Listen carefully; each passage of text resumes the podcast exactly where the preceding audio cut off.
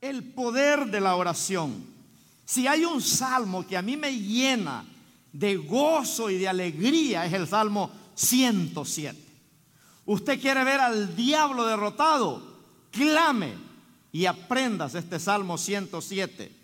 Si usted está luchando con una crisis, recéteselo a Satanás en oración. Y usted va a ver a los demonios, hermanos, cómo salen quemando llanta cuando usted lo hace en el poder de la oración. Por eso vamos a hablar del poder de la oración, porque hay una oración que es débil, pero hay una oración que es poderosa. Y de esa oración en la que yo quiero hablarle ahora, una oración poder, el poder de la oración. Salmo 107, versículo, eh, vamos a leerlo de del 2 en adelante. Salmo 107 del 2 en adelante dice, díganlo los redimidos de Jehová, los que ha redimido del poder del enemigo. Mire qué bonito dice, díganlo los redimidos de Jehová, los que han sido redimidos, dice, del poder del enemigo. ¿Cuántos hemos sido redimidos del poder del enemigo? ¿Sabe qué quiere decir redimido, hermano? Fuimos comprados con precio de sangre. Eso quiere decir redimido. Que usted y yo estábamos perdidos. Que, usted y yo estábamos en el charco, hundidos. Que no valíamos nada. Pero de esa miseria Dios nos rescató. De esa desgracia, de esa derrota, de ese fracaso el Señor nos sacó. Y ahora dice aquí el salmista, díganlo, los redimidos de Jehová, los que ha redimido, dice, del poder del enemigo. Quiere decir que antes éramos obra de Satanás, éramos títeres del diablo, hacíamos lo que el diablo nos ponía a hacer. ¿Cuántos redimidos hay acá? Qué bendición. Y el Señor está hablando aquí. Está hablando, ¿verdad? De alabar a Dios. ¿Quiénes? Los redimidos de Jehová. El verso 3 dice, y los ha congregado. Los ha congregado, dice, de las tierras del oriente y del occidente, del norte y del sur o sea, en otras palabras, de los cuatro ángulos de la tierra. El Señor nos ha congregado en una casa de oración. Este día, hermanos, millones y millones nos congregamos en todo el planeta Tierra para hablar de las maravillas de Jehová. Los redimidos de Jehová. Nos ha congregado, dice, del norte, del sur, del este y del oeste. Mire qué maravilloso es Dios. Dice el 4, anduvieron perdidos por el desierto, aquella vida vacía, aquella vida miserable, donde no había nada que nos saciara, anduvieron perdidos en el desierto, dice, por la soledad, sin camino, sin hallar ciudad en donde vivir, hambrientos y sedientos. Su alma desfallecía, dice, en ellos. Pero mire qué lindo, dice, entonces clamaron a Jehová en su angustia y los libró de sus aflicciones. ¿Cuántos creen en el poder de la oración? Mire que aquí dice que los que clamaron a Jehová en sus angustias, los libró de las aflicciones que tenían. Así es que aquí, hermanos, cuando usted tiene angustia, no dice aquí que se vaya para el Olivio. No dice aquí que se vaya para el Rider a que le vendan una media libra de paz. Dice que clame a Jehová en su angustia. Por eso David, David dice en el Salmo 34, 6, este pobre clamó y le oyó Jehová. Y lo libró, dice, de todas sus angustias. Mire qué bonito, porque la angustia te desanima, la angustia te da ansiedad. Si usted se encierra en ese mundo de angustia, hermano, vas a perder hasta tus amigos. Porque una persona angustiada quiere estar solo, quiere estar sola, no quiere que nadie le hable, el teléfono le suena y no contesta a nadie. Pero dice aquí, clamaron a Jehová. O sea que la clave es clamar a Dios. Porque Dios siempre te va a responder, ¿verdad? Y te va a enseñar cosas grandes, dice la Biblia, y ocultas que tú no conoces. Mire el verso 10, ahí del Salmo 107. Algunos moraban en tinieblas, dice, o sea, estaban atados por el diablo, eran esclavos de Satanás, estaban hundidos en el pecado. Y dice aquí, algunos moraban en tinieblas y en sombras de muerte, dice. O sea, iban rumbo a la muerte. Andaban en malos pasos. Imagínense, hermano. Aprisionados en aflicción, dice. Aflicción y en hierro. Por cuanto fueron rebeldes. Mire que el rebelde eh, eh, eh, va a ser presa del enemigo. Por cuanto fueron rebeldes a las palabras de Jehová y aborrecieron el consejo del Altísimo. O sea que el que aborrece el consejo de Dios, hermano, va a caer en las prisiones de Satanás. El que se revela contra las cosas de Dios va a ser esclavo del enemigo. Y esto no quisieron nada. Con el Señor despreciaron el consejo de Dios. Es como que usted ignore este consejo en esta tarde del poder de la oración. Y esta gente dice, menospreciaron el consejo de Jehová. El consejo del Altísimo lo, aborrecieron. Pero mire Dios en su misericordia y en su gran amor. En vez de darnos leña, nos da amor. Dice el verso 13. Luego que clamaron a Jehová en su angustia. Yo no sé por qué esperamos que nos vaya tan mal, hermanos, para que clamemos a Dios.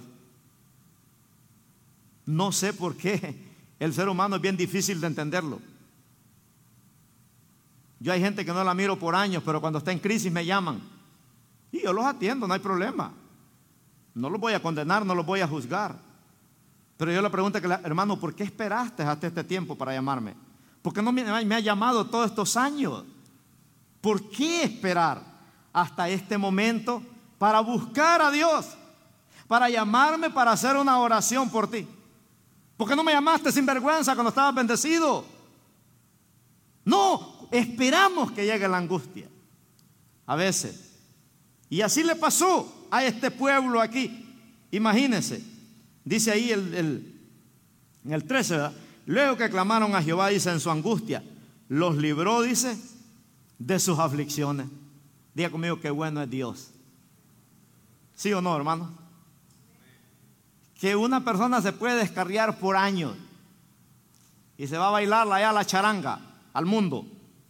Y a los años regresa, chuña, sin zapatos, golpeado de la vida, sin ropa, todo hediondo a pecado. Y viene y clama a Dios y se arrepiente. Mire que Dios lo perdona. ¿Usted lo perdonaría? No creo. Pero Dios sí nos perdona. ¿Cómo es la bondad de Jehová? Mire que lo estoy predicando solo con la lectura ahorita. Porque este salmo es poderoso, le digo. Mire, el 14, dice, lo sacó de las tinieblas y de la sombra de muerte y, y rompió, dice, sus prisiones. Aquello que los tenía atados, encadenados, vacíos, afligidos, derrotados, fracasados, sin identidad, con un futuro negro. Dice ahí que Dios los libró de sus prisiones. Es que hermano, ¿cómo no alabar a Dios por todo lo que ha hecho con nosotros? Si aquí está el espejo de lo que era nuestra vida. Y Dios nos libró para que lo alabáramos y para que lo adoráramos. Por eso es que el día domingo no es para irse para la playa. No es para irse para los centros de entretenimiento. No es para irse a la marca. No es, el día domingo es para venir a la casa de Dios. Para eso Dios nos libró. Para eso Dios nos rescató. Para venir a gozarnos en este lugar. Amén, hermano. Mire, dice el verso 15. Alaben, dice, la misericordia de Jehová y sus maravillas para con los hijos de los hombres. 16 dice, porque quebrantó las puertas de bronce y desmenuzó los cerrojos de hierro. O sea, hermano, estábamos tan perdidos, perdidos, perdidos, que no había esperanza para nosotros. Solo Dios, como le dicen los médicos a una persona que está desahuciada, solo Dios puede hacer un milagro en usted. Así éramos nosotros. Papá y mamá ya no podían hacer nada por nosotros. Estados Unidos tampoco. El gobierno tampoco. Nadie podía hacer nada por nosotros. Pero qué maravilloso que cuando venimos a Cristo, Él rompió, quebrantó esas cadenas y esos cerrojos, dice, de hierro. 17 dice, fueron afligidos los insensatos. ¿Quiénes son los insensatos? Los que no querían nada con Dios. Fueron afligidos los insensatos a causa del camino de su rebelión. Quiere decir, hermanos, que aquel que camina en contra de la corriente le va a ir mal. El brujo y la bruja le pueden decir que le va a ir bien, pero aquel que camina en contra de la voluntad de Dios, hermano, le va a ir mal.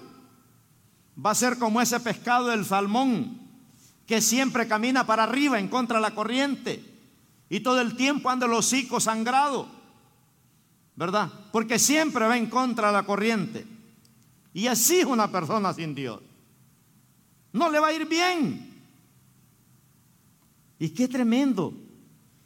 Dice aquí, fueron afligidos los insensatos a causa del camino ese de su rebelión y a causa de sus maldades. Y su alma abominó todo alimento. Llegaron, dice, hasta las puertas de la muerte. O sea que casi los mata el diablo. Casi se van al infierno por un pelito. Pero otra vez aquí encontramos el gran amor de Dios. Y este es el verso que más me gusta a mí, el 19 y el 20. Dice aquí, pero clamaron a Jehová. Otra vez. ¿Cuándo dice? No cuando estaban bendecidos. Clamaron a Jehová en su angustia y los libró, dice, de sus aflicciones. Mire qué bonito. Aquí no dice que los libró la medicina o la pastilla, ¿verdad? O la, o la medicina orgánica o natural.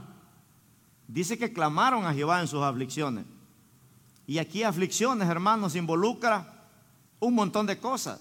Enfermedades, derrotas, fracasos, emociones caídas, sentimientos caídos. Todo eso lo angustia a uno.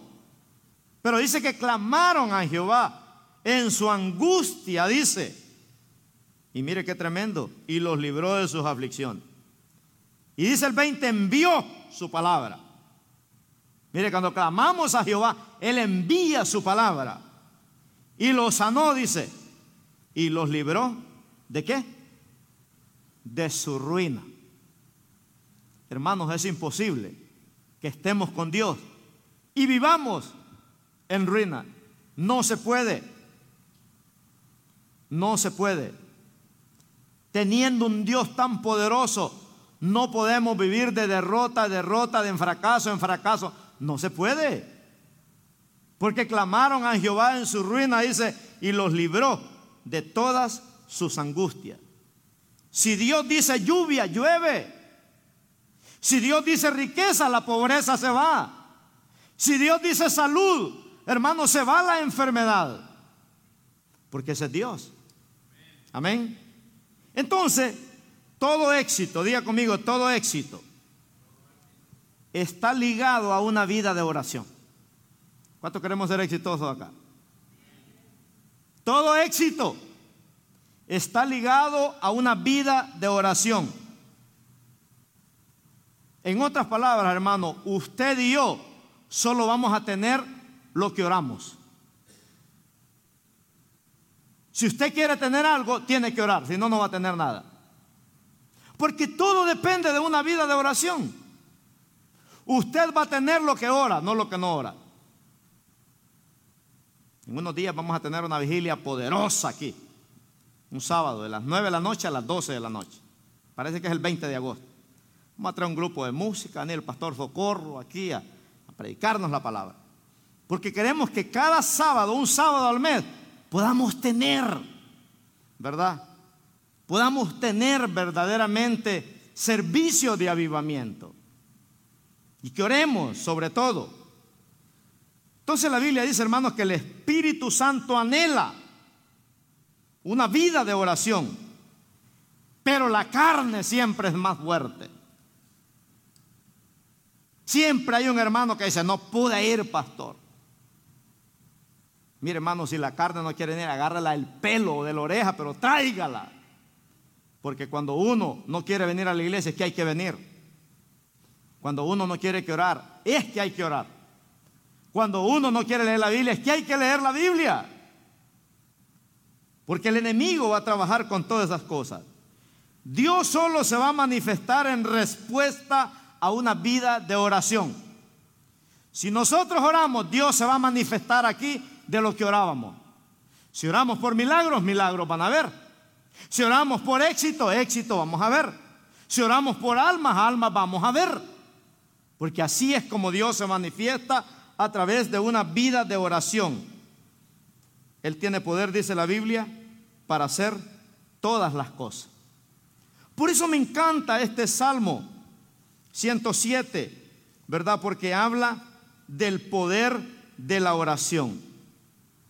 Del poder de la oración. ¿Cuántos saben que cuando un cristiano ora tiene poder? Si usted ora, usted tiene poder.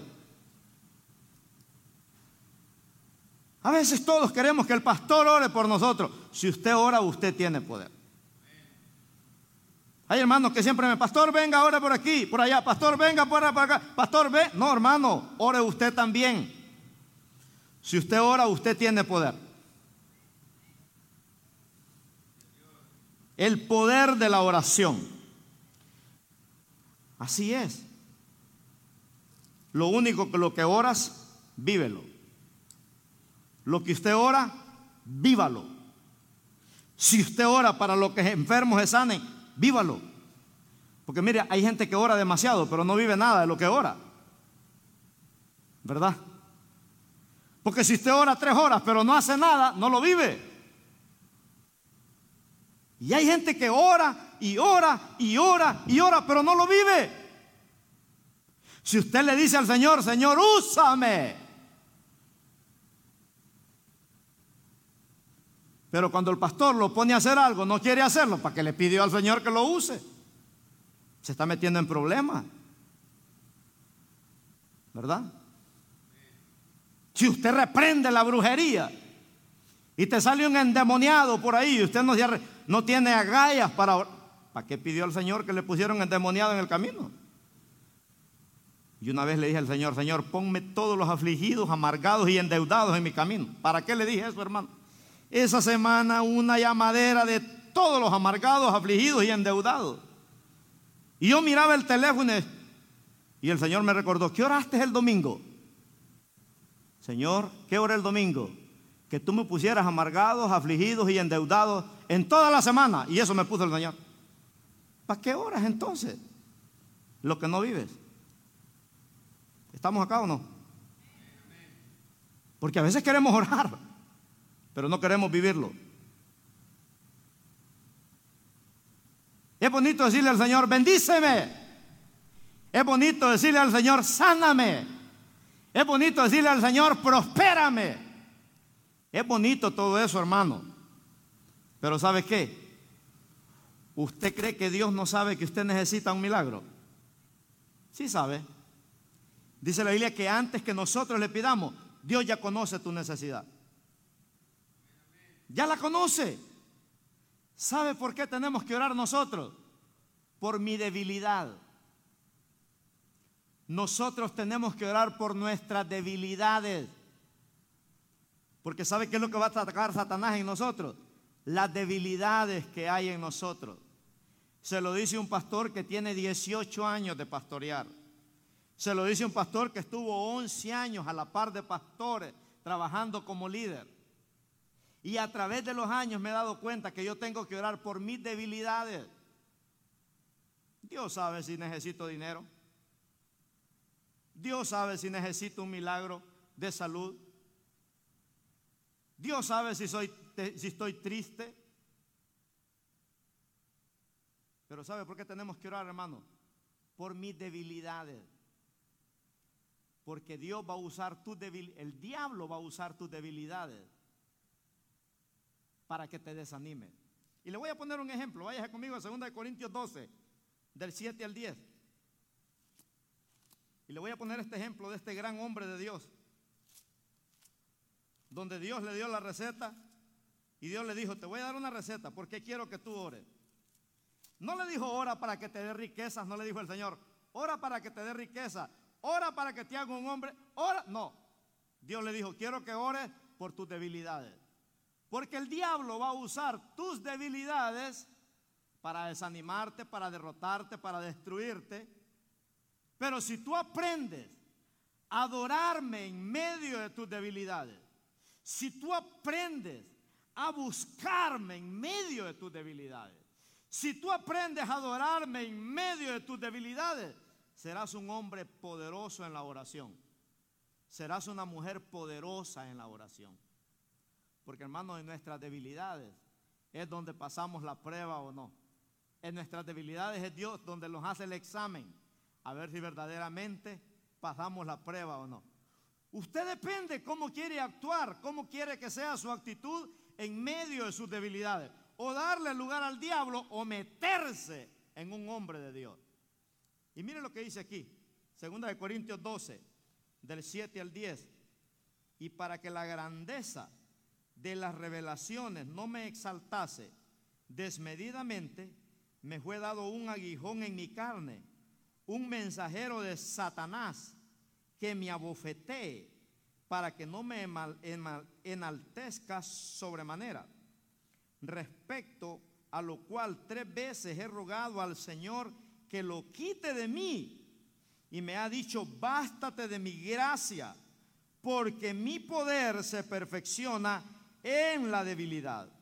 Por tanto, de buena gana me gloriaré más bien en mis debilidades para que repose sobre mí el poder de Cristo. Por lo cual, por amor a Cristo, me gozo en las debilidades, en afrentas, en necesidades, en persecuciones, en angustia, porque cuando soy débil, entonces soy fuerte. Diga conmigo, cuando soy débil, entonces soy fuerte. Mire la lista que da Pablo aquí. Cuando estoy en angustia, dice, en persecuciones, en necesidades. En vez de darle lugar a Satanás, dice Pablo, mejor me meto en oración. Qué tremendo, hermano. Así es que Dios le dio la receta a Pablo. ¿Quieres ser un hombre poderoso en la oración? Ora por tus debilidades. Hermano, tenemos que orar nosotros por nuestras debilidades. Porque el diablo va a usar nuestras debilidades para que nos desanimemos. Hoy le llamé a una pareja, hermano, lo espero en la iglesia. Ay, pastor, me dice, viera que no nos sentimos bien. Y tuve que ponerme colorelito, le dije, ¿y usted cree que quedándose en casa se va a sentir mejor? Sí lo sabemos, pastor, me dice, discúlpenos. Yo quisiera disculparlo, hermano, le digo, pero yo no soy Dios. Es que uno es malo, hermano. La gente se quiere sentir bien quedándose en casa. ¿Sabe cómo yo estuviera en casa ahorita con esta pata para arriba porque ando toda hinchada por andar jugando pelota? Pero aquí estoy en la casa de Dios. Amén. Pablo, qué tremendo ese hombre. Si es que yo quisiera grabarme este versículo de memoria, el verso, el verso 10, hermano. Dice, por lo cual, dice ahí, por amor a Cristo, me gozo, dice, en mis debilidades, en afrentas, en necesidades, en persecuciones, en angustias. Porque cuando soy débil, dice, entonces soy fuerte. Sé que el diablo no pudo con Pablo. Las debilidades de Pablo se convirtieron, hermanos, lo convirtieron en un hombre poderoso en la oración. En un hombre poderoso en la oración. ¿Qué chasco se lleva Satanás con aquellos cristianos que oran? Porque el diablo piensa, hermano, que, que cuando, cuando uno está en la necesidad, en la afrenta, en la humillación y todo eso, vamos a tirar la toalla. No. Más fuerte nos vamos a volver. Diga conmigo, más fuerte nos vamos a volver. Mire, a mí el diablo me ha pegado unas zarandeadas, hermano, que para qué le cuento. Pero mire, más fuerte me he vuelto. Más fuerte porque las zarandeadas no vienen para destruirte, sino para volverte un hombre de hierro, una mujer de hierro. Pedro tuvo que pasar por 13 zarandeadas, porque Pedro usaba las debilidades para volverse en un hombre de oración. Así que cuando usted esté pasando crisis, en vez de ponerse a chillar ahí, póngase a guerrear mejor. Porque tus lágrimas le van a dar lástima al diablo. Y te va a cantar aquel canto que dice, pobrecito, huérfanito, sin su mamá y sin su papá. Pero si usted se pone a clamar en medio de su crisis, el diablo va a decir, con este no se puede. Por eso David cuando se encontró en aquellas persecuciones, en aquellas angustias, que todo el mundo decía, este hombre mañana van a ser muerto, este hombre mañana lo matan, este hombre ya no va a salir de esta. Esto es la gente le decía, huya Señor Rey a los montes, huya a la montaña porque usted no pasa de esta noche. ¿Sabe que David en vez de tirar la toalla más se fortalecía? En Jehová dice la Biblia, su Dios. En una ocasión dice que todo el pueblo lloraba. Pero David dice se fortaleció en Jehová su Dios. Miren el Salmo 23, versículo 4 y 5. Cómo David actúa en medio de una aflicción. Por eso hablamos del poder de la oración, hermano. En este verso, versículo 23, 4 y 5, dice David, aunque ande en valle de sombra y de muerte, ¿qué va a pasar? No temeré. Diga conmigo, no temeré mal alguno. ¿Por qué? Porque tú estarás conmigo. Cuando usted sabe que Dios está con usted, hermano, Ninguna arma forjada, dice la Biblia, contra los hijos de Dios prosperará. Dice David, aunque ande en valle de sombra y de muerte, no temeré mal alguno porque tú estarás conmigo. Porque me gusta cuando dice la Biblia que David, siempre que venía un ataque del diablo, descendía, dice, a la fortaleza. ¿Y sabe cuál era la fortaleza? El desierto. David corría al desierto para hablar con Dios, para clamar a Dios, para fortalecerse en Jehová su Dios. Y dice el verso 5, aderezas mesas delante de, mis, delante de mí en presencia de mis angustiadores. Unges mi cabeza con aceite. Mi copa, dice, ¿está qué? ¿Cómo estaba la copa, David? Rebosando en medio de angustia, en medio de la aflicción, en medio del dolor, en medio de la mala noticia. David no decía, ay, me quiero poner un lazo en el pescuezo. No, dice que su copa, dice, estaba rebosando. ¿Sabe qué significa eso? Que estaba metido con Dios. Y me gusta la, la nueva traducción viviente, parece que dice ahí, dice, preparas una mesa delante de mis enemigos. ¿Sabe qué significa eso? Que David está sentado en una mesa comiendo tortilla con limón y sal y todos los demonios lo están viendo a ver si reniega. Y dice David, Dios, tú preparas una mesa delante de mis enemigos. Y por eso dice ahí el verso 5, Tú aderezas mesa delante de mi presencia, de mis angustiadores. Un es mi cabeza con aceite. Mi copa, dice, está rebosando. Ese es el poder de la oración, hermano. Entonces, número uno, tenemos que aprender a orar por mis debilidades. La Biblia dice buscar el reino de Dios y su justicia y demás, todo lo vendrá por añadidura. Miren, nosotros anduvimos buscando templos por todos lados acá. 10 mil dólares, 12 mil dólares, 8 mil dólares. El hermano Douglas anduvo en un montón de locales ahí que me mandaba. Varón muy caro, varón muy caro. Y yo tranquilo. Dios proveerá. Si esto no es la obra del pastor Saúl Ayala. Señor, si tú quieres que nos congreguemos, tú vas a proveer un lugar. Aquí nos trajo el Señor. ¿Qué más queremos, hermano? ¿Ah? ¿Qué más queremos? Mejor no podemos estar. ¿No se goza por eso? Diga conmigo, Dios es bueno. Dios es bueno. Entonces, hermano, la actitud con la que oramos tiene que ser con la actitud de un guerrero. Diga conmigo, tengo que orar con la actitud de un guerrero, diga. Ya. Mi oración tiene que ser con la actitud de un guerrero.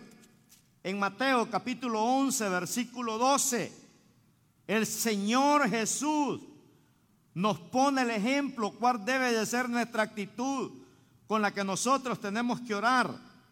Y dice Mateo 11:12, desde los días de Juan el Bautista hasta ahora, el reino de los cielos, dice, sufre violencia y los violentos, dice, lo arrebatan. Somos atacados por el diablo. Pero la actitud de nosotros siempre, siempre, siempre tiene que ser la actitud de un guerrero. Nunca nos vamos a derrotar cuando conocemos el poder de la oración. Qué bonito ese canto que canta Oscar Medina. El poder del cristiano está en la oración. El que ora constante vencerá en todo tiempo la tentación. El poder del cristiano está en Jesús. Y Cristo nos dijo, Orar siempre, siempre, porque la respuesta está en la oración. Y el enemigo caerá vencido, caerá ante tus pies. Y en toda lucha y en toda prueba tú podrás vencer. Si oras ferviente con toda tu mente y tu corazón, las fuerzas del mal querrán destruirte y tu ferirte, pero no podrán. Amén. Qué gran realidad lo que ese canto expresa, ¿verdad? Del poder de la oración. Dice la escritura que la iglesia, la iglesia dice primitiva, oró, dice fervientemente. Oró fervientemente por, por Pedro. Oró fervientemente. Qué tremendo. Y Dios mandó ángeles como un rayo a sacar a Pedro de la cárcel. Mira hermano, qué tanto temor le tiene el diablo a una iglesia que ora. Que Herodes creyéndose Dios, que en una ocasión salió al anfiteatro ahí y la gente decía, voz de Dios y no de hombre. Cuando Herodes hablaba, y dice la Biblia que en una de esas que, que la gente dijo eso, dice que a Herodes le salieron gusanos de la cara y fue muerto en medio de aquellos miles de gente, porque la gente le daba créditos que él era Dios. Pues Herodes siendo poderoso, le tenía miedo a Pedro porque era un hombre de oración. Lo metió a la cárcel y ordenó que lo metieran en el hoyo, la cárcel más profunda que había. Le pusieron cuatro grupos de cuatro soldados. Le pusieron 16 soldados.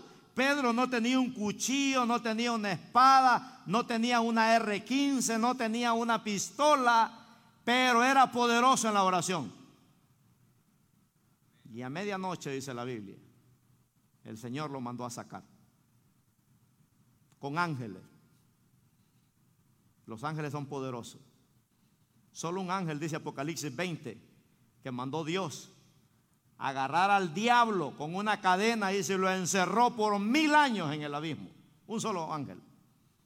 ¿Se imagina? Qué tremendo, ¿verdad? Los ángeles, hermanos, son servidores de la iglesia y responden más rápido que un rayo cuando Dios les ordena. Entonces lo que Dios está esperando es una iglesia que ore. Diga conmigo lo que Dios está esperando es una iglesia que ore. Y que le crea a Dios. Y que le crea a Dios. Eso es lo que Dios está esperando. Cuando la iglesia ora con poder, Dios responde, ¿verdad? De una manera sobrenatural. El problema hoy en día es que tenemos dos tipos de iglesias. Tenemos iglesias de emoción y tenemos iglesias de oración. ¿Verdad? Hay iglesias que solo quieren emoción. Ay, es que ahora no se sintió nada en el culto. No hubo emoción. El pastor andaba bravo. Los músicos andaban, ¿verdad? No cantaron bien porque quieren emoción. No, hermano. La emoción es buena pero la oración es más poderosa. Amén. Cuando usted sienta aquí que, el ambiente está pesado, póngase a orar.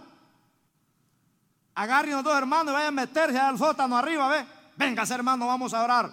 Porque está pesada la atmósfera aquí. A veces hay que hacerlo. No es de lo que usted me. Ay, pastor, que no, sintió usted que estaba pesada la atmósfera ahora. Sí lo sentí, hermano, pero usted qué hizo? Nada. No, a la próxima ya métase arriba, ¿ve? Y póngase a clamar. Porque el diablo va a la iglesia todos los domingos y no pierde ni un culto. ¿Sabía usted eso? El diablo todos los domingos y todos los jueves va a la iglesia y los viernes hay culto y los lunes también. Si es que los días afuera son, son de él. Pero el diablo quiere que nos agarremos del chongo aquí para que se haga pedazo de esta iglesia. Así es que no crea. No mira el que está a su lado, pero, pero a veces sienta la par de los hermanos. ¿Verdad? Serio, ¿verdad? Mire lo que dice Efesios 6, 18, hablando del poder de la oración. Vamos a ir aterrizando aquí ya. ¿Por qué? Durante no oremos, hermanos, voy a predicar todo este año de la oración. Durante no lo mira usted, yo que ora usted. Voy a terminar el 31 de diciembre hablando de la oración. Y si no aprendemos a orar, voy a arrancar el 2023 hablando de la oración. Todos los domingos. O se va usted o me aburro yo o los metemos todos con Dios. Amén. Efesios 6, 18. Mire el consejo que nos da Pablo. Aquí. Dice orando. ¿Cuándo dice? Los días domingos. En todo tiempo dice con toda oración. Con toda oración. O sea que en todo tiempo, hermanos, tenemos que orar con toda oración. Usted está bendecido, ore. Usted está en la guerra, ore. Orando dice en todo tiempo, con toda oración y súplica dice en el espíritu. O sea, no en la carne. Porque a veces si usted se está durmiendo, hermano, y está orando, está orando en la pura carne. ¿Verdad? No dice que tiene que ser en el espíritu. En el espíritu. Ustedes en el culto, peguen las dos cachetadas en el nombre de vete espíritu, Señor, en el nombre de Jesús. ¿Verdad? Si no vaya laves la cara y al baño. Orando dice en todo tiempo, en toda súplica, en el espíritu y velando, dice, en ello, con toda, dice, perseverancia y súplica, dice, por todos los santos. ¿Usted ora por toda la iglesia? ¿Usted ora por la familia pastoral? ¿Usted ora por los líderes? ¿Usted ora por aquellos hermanos que se van a venir a congregar acá? Dice por todos los santos. Tenemos que estar clamando. Este es el tipo de oración, hermanos que verdaderamente Dios demanda. Dice, en todo tiempo. Hay gente que no puede durar cinco minutos orando porque se le acabó el repertorio de la oración. Pero sí puede pasar horas chismeando y no se le acabe el repertorio. De esos no hay aquí, dijo el pastor Socorro, pero por si acaso, dijo. Ahí lo van a oír ustedes cuando venga el 20 de agosto. Hay hermanos, hermanos que no pueden orar 10 minutos. Usted pone un joven de esta generación y usted le dice, ora 15 minutos. Olvídese, va a ser raro el joven que va a aguantar. Y al final va a estar rezando, porque rezar es repetir lo mismo. Dicen que los cristianos hoy en día, después de cinco minutos, ya no oran, rezan. Y rezar quiere decir repetir lo mismo. Qué tremendo. Porque hemos descuidado, hermanos, lo más poderoso de una iglesia es la oración. Qué tremendo. Anoche hubo un concierto allá en Los Ángeles con todos esos adoradores. Gloria a Dios, qué bendición. Miles. Mi hija Damares me mandó, mira papi, me está lleno el estadio. Qué tremendo. Mi pregunta es, si hubiera sido de oración, hubieran ido todos esos que fueron. Y se oyen los gritos y las luces y todo. Porque era cantar. Pero él aseguro que si todos los adoradores hubieran hecho un llamado a la oración, muchos no hubieran ido. Bueno, yo si hubiera sido oración, tal vez hubiera ido. Pero no sé usted. Mi hermana Marley me mandó una foto los otros días. En un concierto está lleno a este lado. Y a este lado hay vigilia. Como tres hay nada más. Qué triste, ¿verdad? Qué triste. ¿Cuántos se comprometen a orar, hermano? Poquito va. Pues no pararé de predicar de la oración. Un cristiano que no ora es un cristiano seco, débil, vacío, enfermizo, títere de Satanás. Porque, hermano, la oración es la que nos da vida a todo nuestro ser. Es lo que nos da vida a todo nuestro ser. Tenemos una generación que no ora.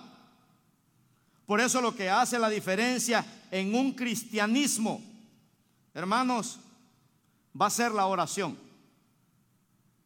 Va a ser la oración.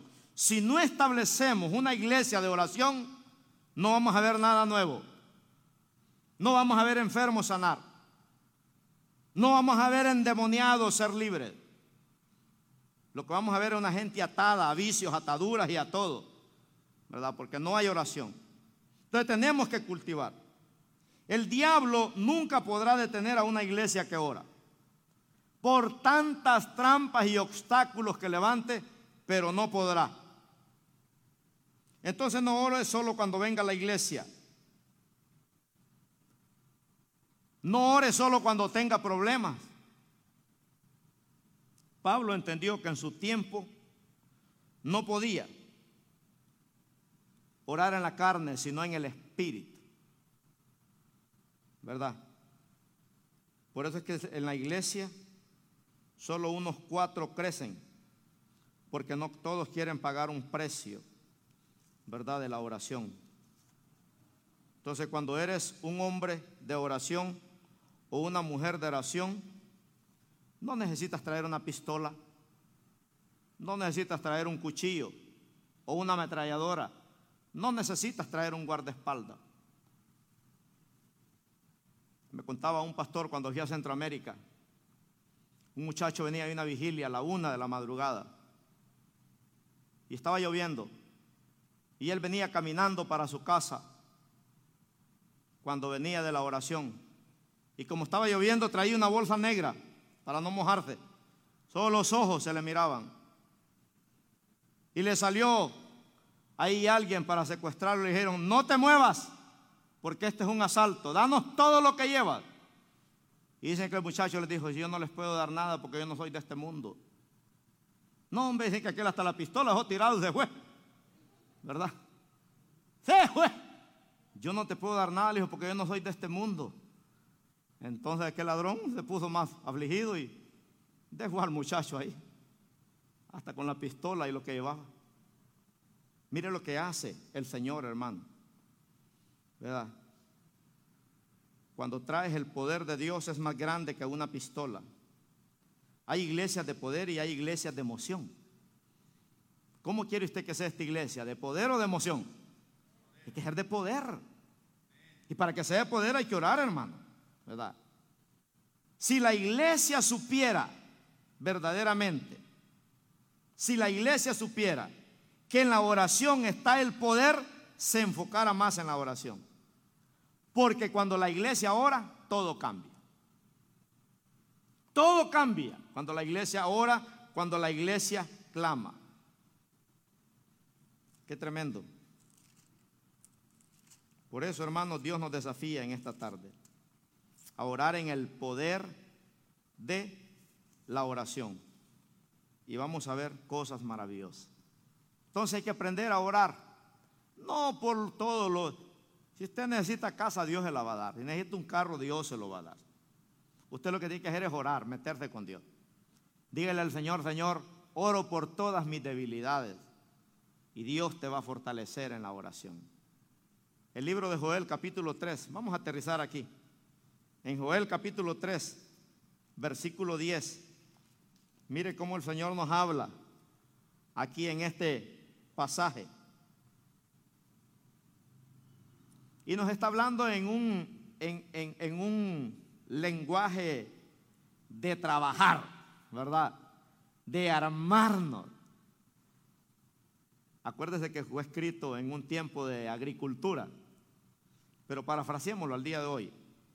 Y dice ahí el 10, forjad espadas de vuestros asadones, lanzas de vuestras hoces. Diga el débil, fuerte soy. ¿verdad? ¿Cuáles eran las espadas de antes? Las lanzas, los asadones. Lo que Joel está diciendo es, ponte en una actitud de guerrero cuando seas atacado por el enemigo.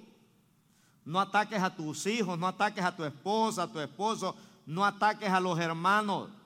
No, es un ataque del diablo. Y por eso dice aquí, agarren sus asadones, agarren sus lanzas. Quiere decir que íbamos preparados, hermanos. Y diga el débil, dice, fuerte soy. Y eso fue la receta. Qué tremendo que Dios no le dijo a Pablo, te voy a quitar tus debilidades. ¿Sabe que no se las quitó? No sé cuánto tiempo le durarían. No hice la Biblia. Pero dice que Dios le dijo a Pablo, bástate de mi gracia, Pablo. En otras palabras le dijo, sírveme, disfruta mi presencia, sé un guerrero, predica el reino de Dios, bástate de mi gracia, porque mi poder, le dijo, se va a perfeccionar en tu debilidad.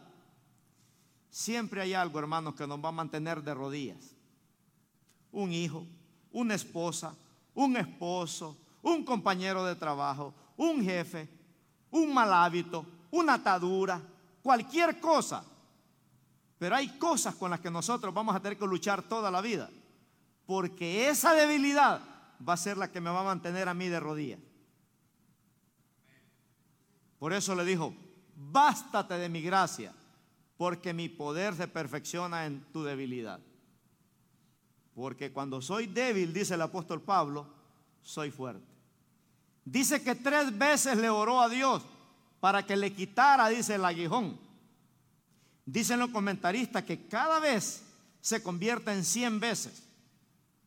Tres veces, dice, le oró a Dios. Pero imagínense, si cada vez se convierte en cien veces, quiere decir que Pablo le oró a Dios 300 veces.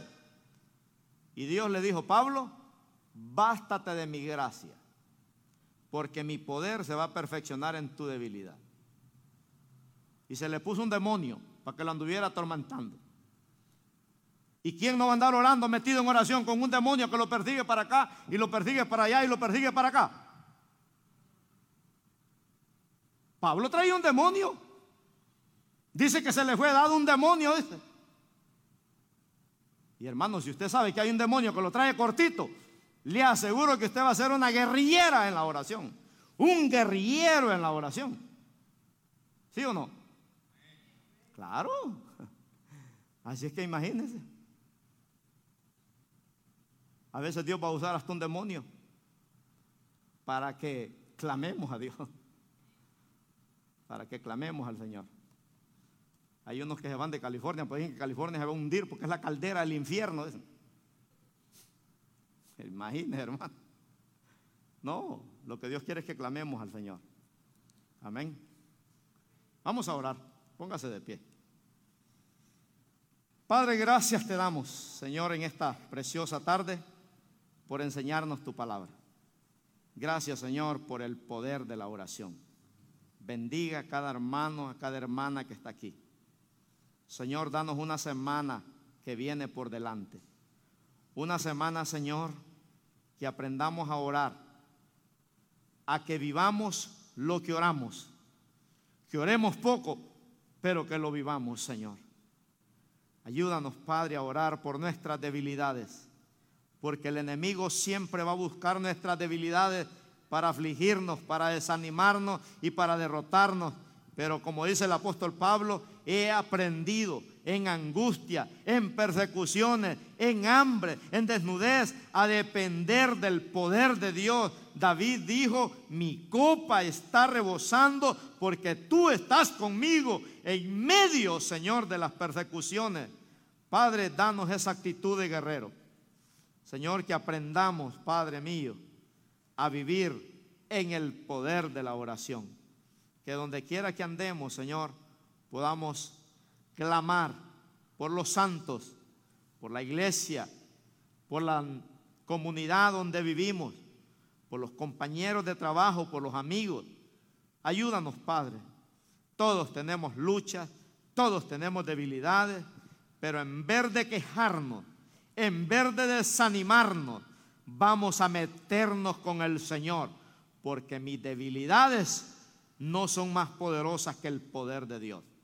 Por eso dice tu palabra que ahí es donde se perfecciona el poder de Dios.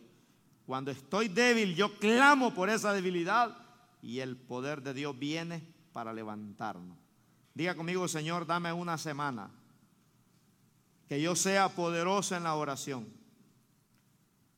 para que yo aprenda a clamar por aquellos que están en angustia, por aquellos que están en aflicciones y que yo envíe la palabra, Señor, en oración, a donde está el enfermo, a donde está la necesidad.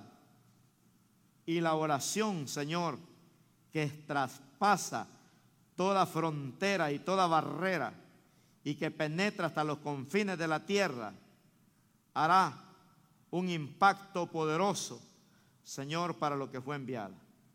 Bendiga a cada hermano, a cada hermana que esta tarde vino, Señor, a gozarse aquí con nosotros. Llévanos con bien. En el nombre poderoso de Cristo Jesús. Amén. Aleluya. Gloria al Señor. Dios me los bendiga ricamente, hermanos.